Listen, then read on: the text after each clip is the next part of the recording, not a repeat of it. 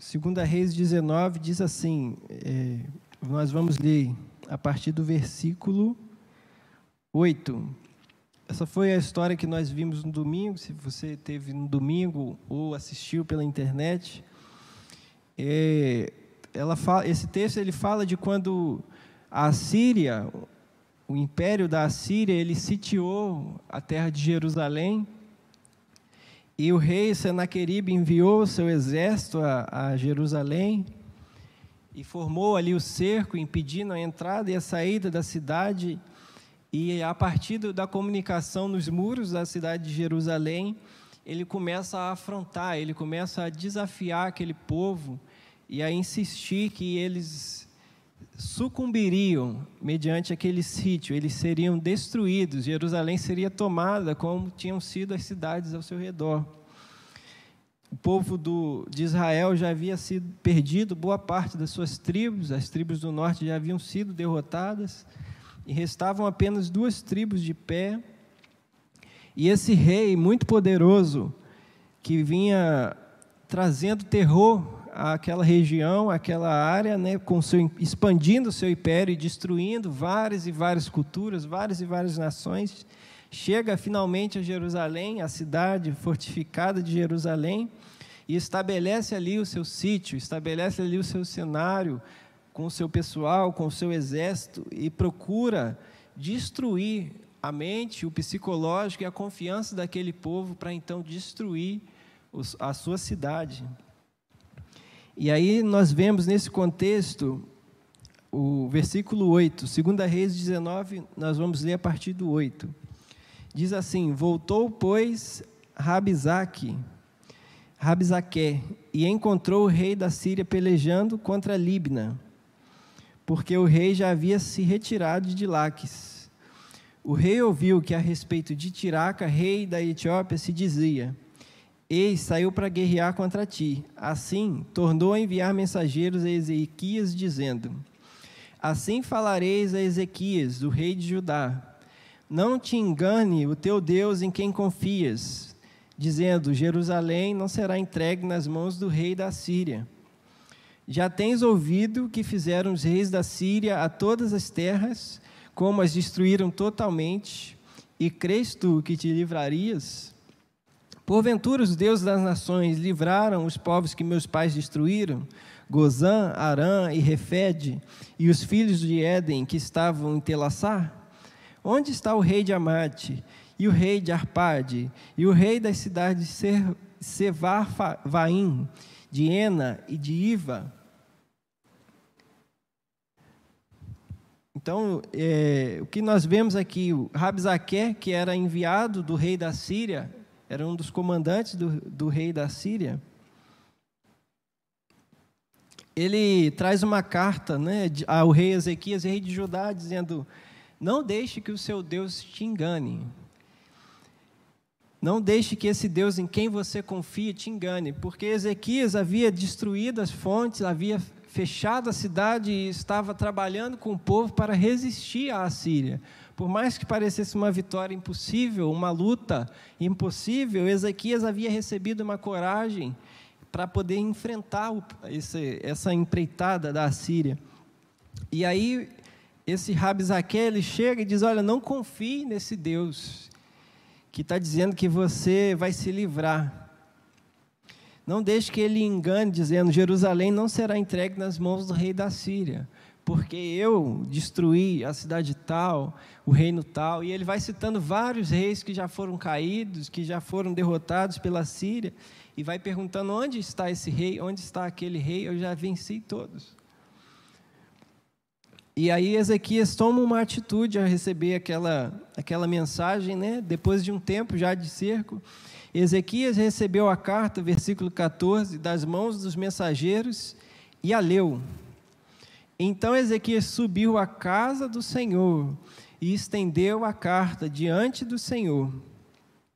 E Ezequias orou diante do Senhor, dizendo: Ó Senhor, Deus de Israel, que estás entronizado acima dos querubins, somente tu és o Deus de todos os reinos da terra. Tu fizeste o céu e a terra, Inclina, ó Senhor, os ouvidos e ouve. Abre, Senhor, os olhos e vê. Ouve as palavras de Senaqueribe, as quais ele enviou para afrontar o Deus vivo.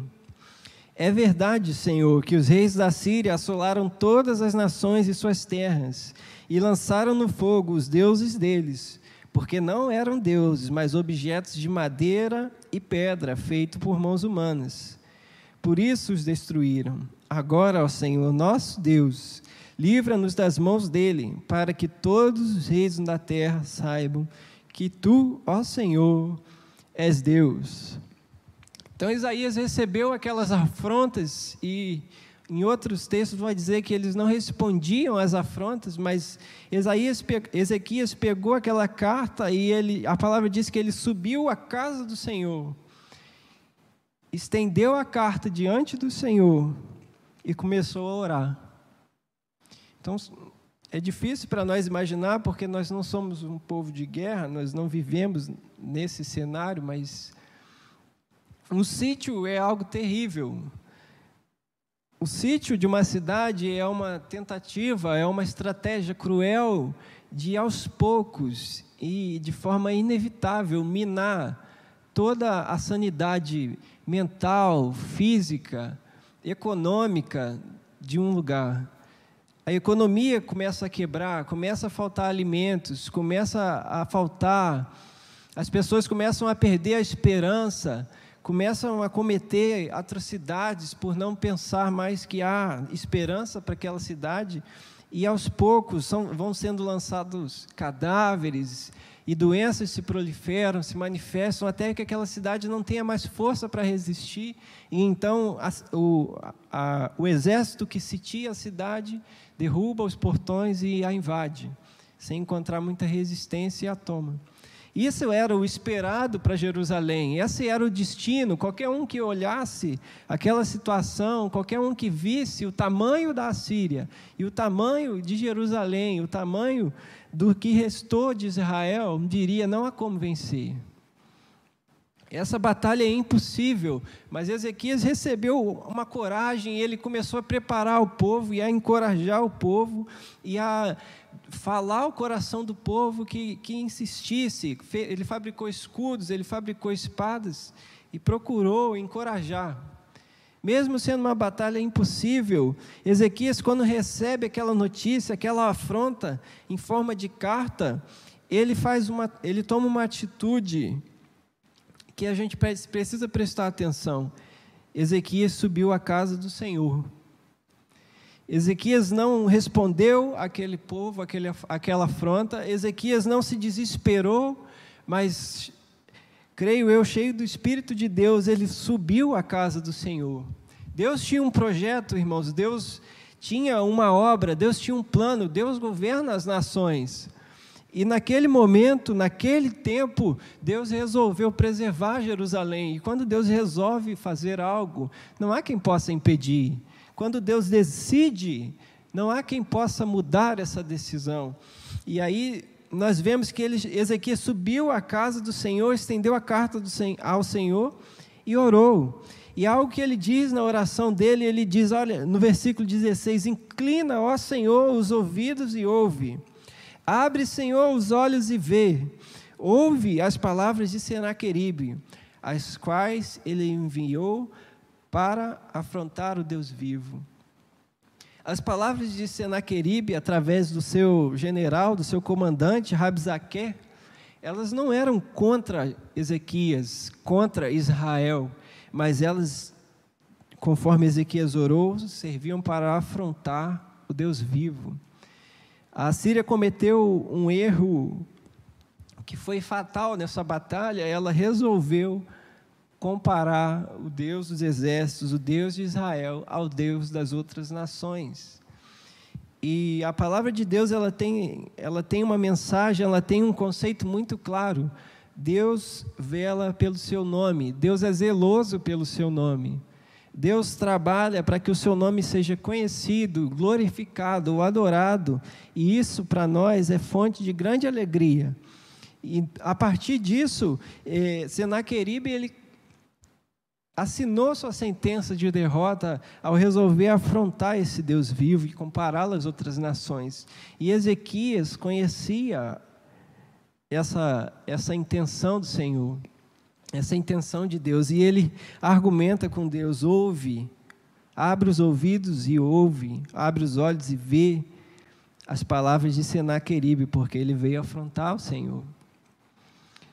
Ele veio afrontar o Senhor. É verdade que ele destruiu os outros deuses que eram falsos, mas agora, ó Senhor, versículo 19: Nosso Deus, livra-nos das mãos dele, para que todos os reis da terra saibam que só tu, ó Senhor, és Deus.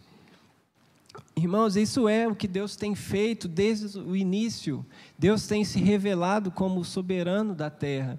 Deus, quando tirou Israel do Egito, ele fez isso de forma que o Egito soubesse que só Deus é o Senhor.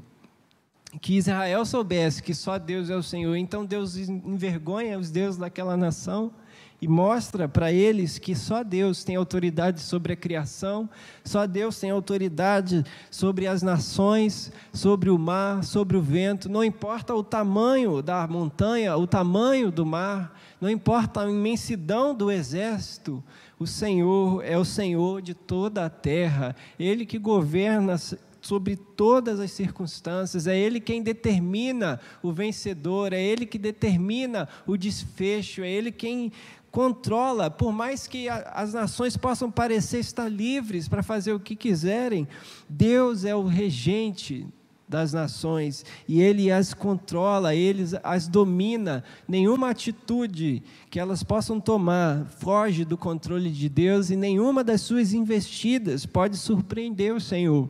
Então, diante disso, Ezequias ora, ouve, porque ele veio afrontar o Deus vivo. E aí o profeta Isaías, vamos continuar a leitura no versículo 20, ele mandou dizer a Ezequias: Assim diz o Senhor, Deus de Israel: Eu ouvi a oração que você me fez a respeito de Senaqueribe, rei da Síria. Essa é a palavra que o Senhor falou a respeito dele. A virgem, a filha de Sião, desdenha e zomba de você. A filha de Jerusalém meneia a cabeça atrás de você. A quem você afrontou? De quem blasfemou, e contra quem você levantou a voz e ergueu os olhos com arrogância? Contra o Santo de Israel. Por meio dos seus mensageiros você afrontou o Senhor e disse: Com a multidão dos meus carros de guerra eu subi aos altos dos montes, ao mais interior do Líbano. Cortei os seus altos cedros e os seus melhores cipestres. Cheguei aos seus abrigos mais distantes, ao seu denso bosque. Versículo 24: Eu mesmo cavei e bebi as águas de estrangeiros, com a planta de meus pés saquei todos os rios do Egito. Por acaso você não ouviu que há muito tempo eu, o Senhor, determinei estas coisas e que desde e que já desde os dias remotos as tinha planejado? Agora eu as faço acontecer. Eu quis que você reduzisse a montões de ruínas as cidades fortificadas. Por isso, os seus moradores, debilitados, andaram cheios de temor, envergonhados, tornaram-se como a erva do campo, a erva verde, o capim dos telhados e o cereal queimado antes de amadurecer. Mas eu sei onde você está.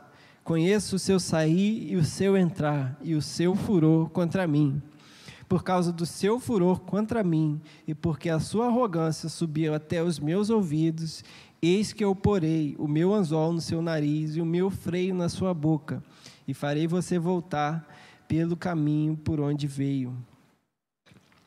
E aí no versículo 32 diz assim: Portanto, assim diz o Senhor a respeito do rei da Síria: Ele não entrará nessa cidade, nem lançará, lançará nela flecha alguma não virá diante dela com escudo, nem construirá rampas de ataque contra ela. Pelo caminho por onde vier, por esse voltará.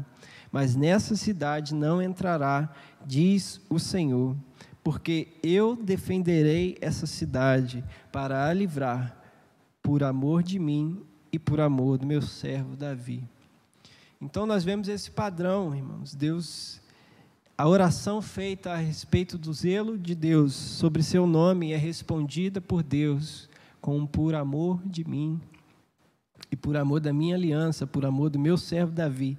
Deus manda uma mensagem àquele rei arrogante, aquele general arrogante, a respeito da sua mensagem. E Deus responde aquela carta e ele diz: Ele não entrará nessa cidade, nem lançará nela flecha alguma. Não virá diante dela com escudo, nem construirá rampas de ataque contra ela. Antes ele diz para ele: Mas eu sei onde você está, conheço o seu sair e o seu entrar e o seu furor contra mim. Aquele rei ele achou que o império que eles haviam construído ao longo de anos de domínio, de conquistas, era um império construído pela sua própria força. Mas Deus está dizendo através do profeta: fui eu que determinei que fosse dessa forma. Você age na sua força, nas suas intenções, mas acima de você estou eu determinando o que vai acontecer na história. Então aquele rei, na sua arrogância, ele afrontou a Deus e Deus leu a ele a resposta. E o desfecho dessa história, irmãos, é que naquela mesma noite, versículo 35, o anjo do Senhor saiu e matou 185 mil homens no arraial dos assírios. De manhã, quando os restantes se levantaram, lá estavam todos aqueles cadáveres. Então Senaqueribe, rei da Síria, levantou o acampamento, foi embora e voltou para Nínive, e por lá ficou. Certo dia, quando ele estava adorando no templo do seu deus Nisroque, os seus filhos Adrameleque e Sarezer o mataram à espada. Depois fugiram para a terra de Ararat. E Esar Adão, filho de Senaqueribe, reinou em seu lugar. Porque Deus havia também dito na sua profecia, através de Isaías, que ele, ele seria morto, ele não continuaria a reinar. Então nós vemos que aquela vitória que parecia impossível, aquela luta que parecia não ter nenhum outro desfecho possível, porque Ezequias se posicionou, porque Ezequias buscou a Deus e disse: Deus, vieram afrontar o Senhor. Deus respondeu aquela oração de Ezequias e algo é, impressionante, algo estarrecedor, algo inexplicável acontece. Naquela mesma noite, o anjo do Senhor saiu e 185 mil homens do exército assírio amanheceu morto. 185 mil homens daquele exército aterrorizante, aquele exército que enviava afrontas ao Deus de Israel e à cidade de Jerusalém, dizendo que em pouco tempo eles entrariam e destruiriam tudo, que eles não deviam confiar em Deus porque Deus estava mentindo para eles, que Deus não era forte, que Deus não era capaz de defender, porque as outras nações caíram. Aquele mesmo povo que era pedante, soberbo, que era um povo confiante no seu exército e no tamanho do seu império, tem que bater em retirada diante de uma cidade, porque Deus resolveu ser dessa forma. Deus determinou que fosse assim, e quando Deus determina, ninguém pode impedir. Mais tarde, esse mesmo povo que foi defendido se desviou e Deus executou o que é previsto na sua aliança, e esse povo também foi levado pelo império da Babilônia. Mas naquele momento, naquele tempo da história, Deus resolveu mostrar o tamanho de sua força àquele império da Síria.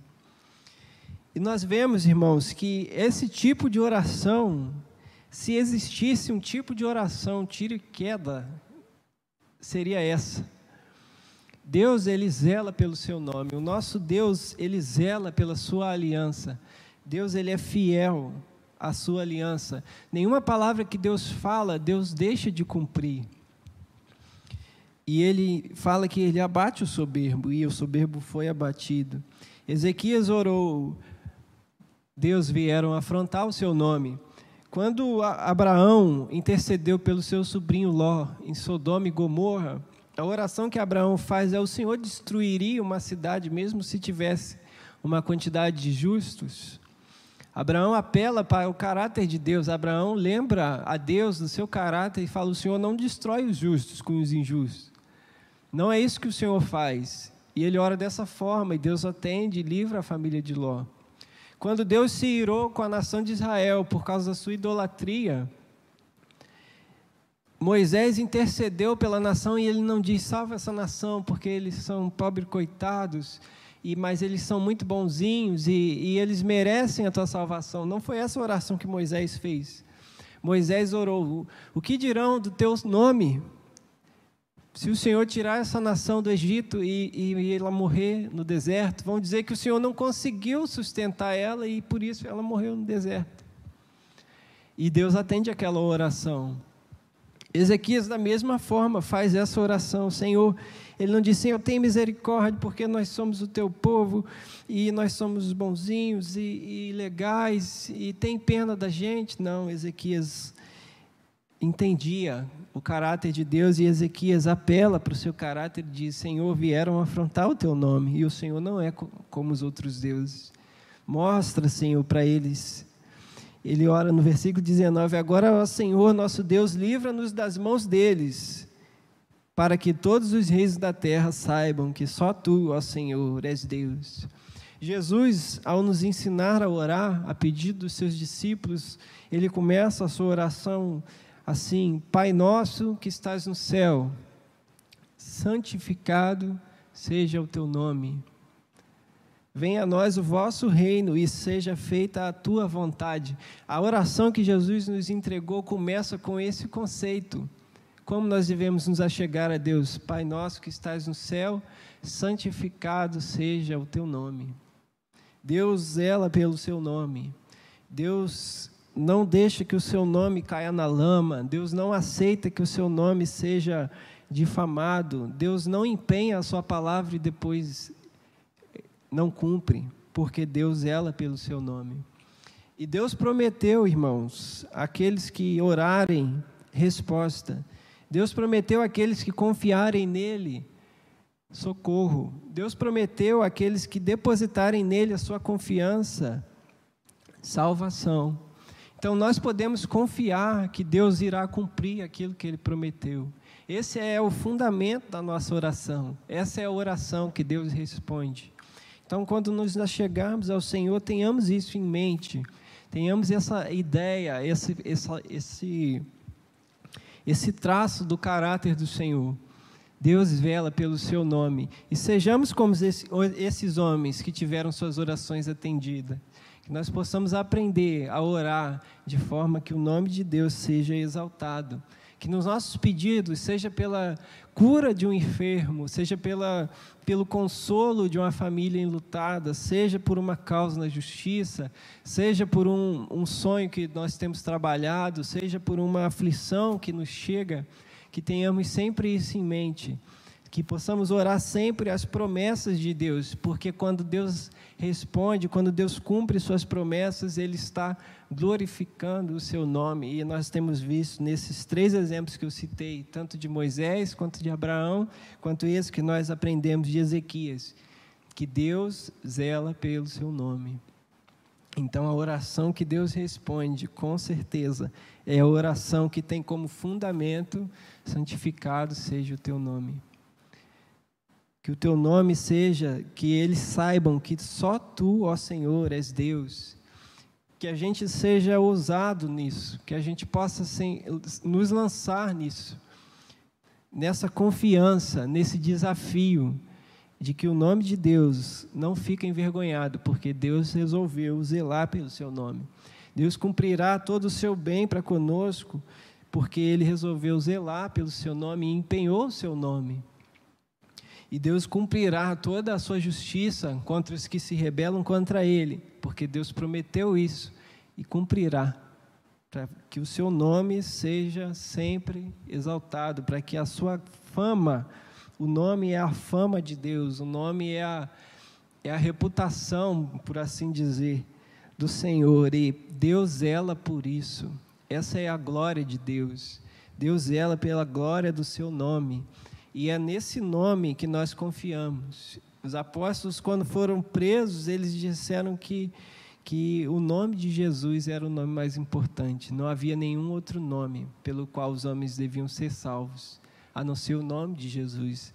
Quando nós oramos e dizemos em nome de Jesus, mais do que só uma frase, nós estamos empenhando o nome de Jesus naquela oração, nós estamos nos achegando a Deus pela mediação do Senhor Jesus e dizendo para Deus: olha, nós estamos orando isso e confiando que o Senhor nos responderá essa oração, não porque nós é, merecemos, ou tampouco porque nós precisamos, nós achamos que somos dignos, mas porque Jesus nos deu o direito de chegar ao Senhor. E a tua palavra diz que se aquele que não poupou o seu filho não nos dará juntamente com ele todas as coisas, por isso nós oramos em nome de Jesus. Por isso nós nos achegamos ao Senhor e pedimos em nome do Senhor Jesus, seu filho amado, que tem todo o direito, que tem toda a tua boa vontade, para quem os seus olhos se voltaram. Nós pedimos em nome dele, nos méritos dele, e confiando que o Senhor nos atenderá por causa do teu nome que foi empenhado na vida do Senhor Jesus. Então essa é a mensagem que eu queria compartilhar com com vocês hoje e que nós possamos exercitar, meditar nisso. O nome de Deus é importante para Deus. O nome de Deus é aquilo pelo qual ele tem velado, aquilo pelo qual ele tem cumprido as suas promessas e é o nome pelo qual recebemos todos os benefícios do Senhor, toda a bondade. O trabalho de Deus é estender a sua glória, estender o seu reino e fazê-lo conhecido. E à medida que nós nos juntamos nisso, nós nos empenhamos nisso, as nossas orações serão atendidas. À medida que o nosso coração vai sendo dominado por esse zelo pelo nome de Deus, como Jesus disse, as minhas palavras permanecerem em vós e vocês permanecerem nelas, pedirão o que quiserem e receberão, porque nossos pedidos serão nesse sentido: santificado seja o teu nome. Amém? Vamos orar agradecendo a Deus mais uma vez. Obrigado pela sua atenção nesse texto, nessa meditação, que Deus possa falar ainda seu coração, completar essa mensagem e expandir a sua vida de oração, edificar o seu espírito e te encorajar a, a desafiar as circunstâncias, a desafiar os reis invencíveis, as montanhas intransponíveis os mares grandes demais que você possa encontrar, não por causa da sua força ou por causa da sua da seu mérito, mas por causa do nome de Deus, para que Deus receba a glória. Amém. Vamos orar. Senhor Deus, obrigado, Pai, por esse tempo, obrigado por essa palavra. Obrigado pelas orações, Senhor, que nós pudemos fazer. Obrigado por nos ouvir, Senhor em cada um desses nomes, das famílias enlutadas, daqueles com problemas de saúde, Senhor, e também causas na justiça, daqueles que agradecem ao Senhor pelo aniversário, Pai, obrigado porque nós temos esse acesso, Senhor, pelo nome do Senhor Jesus. Obrigado, Senhor, pela tua palavra, Senhor, que veio a nós hoje. Obrigado, Senhor, pela essa essa mensagem, essa atitude, Senhor, do rei Ezequias, que ensina para nós, Senhor, que a melhor oração que podemos fazer começa com santificado seja o teu nome. Louvado seja o teu nome, que o teu reino venha, que a tua vontade seja feita, e depois, Senhor, disso, as nossas necessidades são supridas, nós nos entregamos ao Senhor, Pai, nós pedimos o pão nosso, nós pedimos o perdão, Senhor, que necessitamos, Senhor. Por isso, Pai, nós queremos te glorificar essa noite e queremos dizer ao Senhor, Pai, que confiamos no teu nome. Senhor, nós pedimos, Senhor, que o Senhor venha alcançar, Senhor, aqueles que estão desanimados, aqueles que não têm mais confiado no nome do Senhor, aqueles que têm questionado se Deus é mesmo fiel, Pai. Nós pedimos, fala com esses, Pai, e revela, Senhor, a tua fidelidade. Anima, Senhor, aqueles que estão cansados. Senhor, sustenta, Senhor, os teus filhos, Senhor, essa noite nós oramos. Que o Senhor nos ensine, Pai, mais uma vez, continue nos ensinando a orar, Pai, como o Senhor tem feito. Nos ajude, Pai, a resistir, a abandonar, Senhor, as distrações, a abandonar, Senhor, aquilo que nos atrapalha, nos livrando, Senhor, do peso e do pecado, para que possamos perseverar, Senhor, a tua igreja possa perseverar, Senhor, na tua presença. Aumenta-nos a fé, Senhor, para que possamos confiar que aquilo que pedimos ao Senhor nos será atendido, não por amor, Senhor, apenas da nossa de nós, nós não merecemos, mas como a tua palavra ensina e como o Senhor tem feito, por amor de ti mesmo, Pai tua promessa se cumpra, Pai, teu reino venha, que a tua igreja seja cheia do Espírito Santo, que as vidas sejam salvas, Senhor, que as doenças, Senhor, sejam curadas, que os enfermos sejam curados, Senhor, que aqueles que precisam de uma resposta sejam atendidos no teu tempo, Pai. Em nome do Senhor Jesus nós oramos. Amém, Pai, amém. Obrigado pela sua atenção. Que Deus abençoe o resto da sua noite e possa continuar cuidando do seu coração. Se você ainda não não tem experimentado da presença de Deus, a nossa oração é que o Espírito Santo possa fazer se mover na sua vida e você possa se arrepender dos seus pecados e crer no Senhor. E se você já tem experimentado da presença de Deus e tem vivido essa vida, esse privilégio de conhecer o Criador e se relacionar com Ele, que Deus possa conduzir, continuar conduzindo sua vida em crescimento, em edificação, para que você possa dar muito fruto. Em nome do Senhor Jesus, uma boa noite. Amém.